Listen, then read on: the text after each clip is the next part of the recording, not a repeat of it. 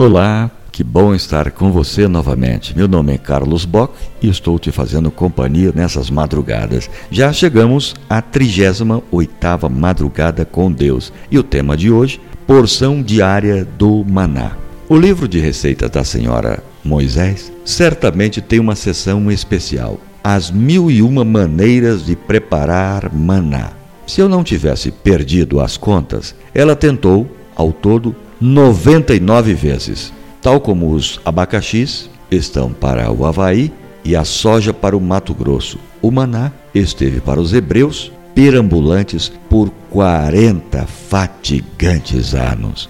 Êxodo 16, 35. Eles o ferviam, assavam, grelhavam, faziam um churrasco, passavam manteiga e o comiam como pão. Comia frio, quente, cru, cozido, fatiado para sanduíche, assado em tortas e borrifados em seu cereal. Tudo que você imaginar, eles faziam com maná. Quando se ajuntavam para comer, não perguntavam o que teremos para a ceia, mas como ele foi preparado.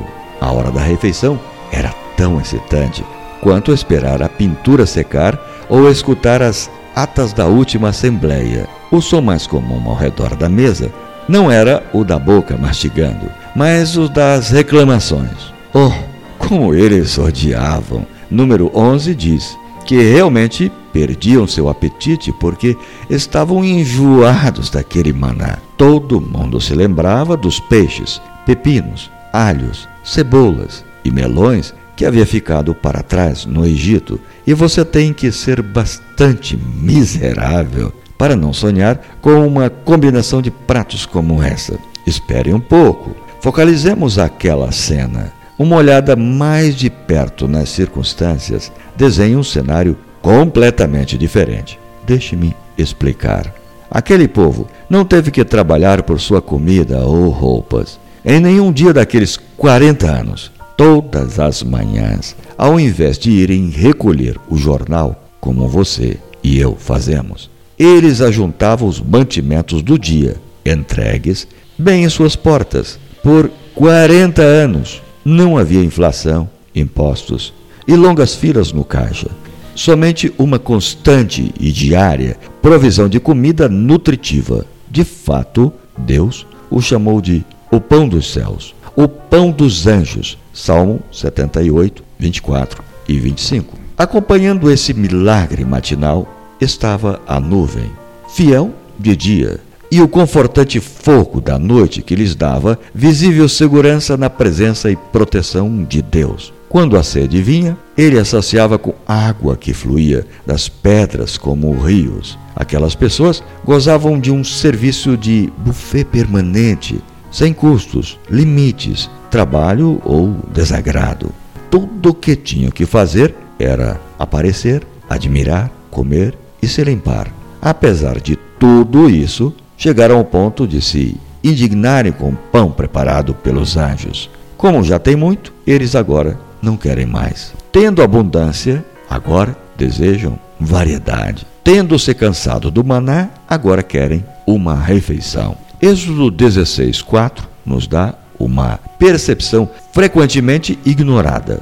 Disse, porém, o Senhor a Moisés: Eu lhe farei chover pão dos céus. O povo sairá e recolherá diariamente a porção necessária para aquele dia. Com isso, os porei à prova. Olhe cuidadosamente as cinco últimas palavras. O maná era mais do que parecia ser. Era, basicamente, um teste era o exame de Deus, cuidadosamente planejado, sabiamente implementado e administrado em uma base diária. Note, especialmente no versículo diariamente. Deus planejou aquela dieta para que fosse um teste dia após dia, semana após semana, de sua obediência, paciência e determinação em perseverar apesar da monotonia do maná. O resultado dos exames veio com um F, bem vermelho.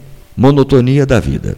Para você que não sabe, essa letra F é utilizada no sistema educacional norte-americano e significa notas inferiores a 6, ou seja, a pessoa está reprovada. Ela tem nota F. Continuemos. Monotonia da vida. A vida é muito diária. Os testes que chegam em um segundo e que não duram mais do que mas que uma breve corrida raramente produzem mais do que um breve impacto. Mas as monótonas, implacáveis, incessantes, persistentes e contínuos testes que não acabam, machucam, mas constroem o caráter. Desde que a virtude não é hereditária, Deus distribui seu teste do maná para cada santo em cada geração, esperando ver se há um apetite divino para aceitar uma comida divina. Se encontrar o caminho de Deus na imprevisibilidade das tempestades faz nossa fé crescer plenamente, então confiar na sabedoria de Deus na vida diária faz com que ela cresça profunda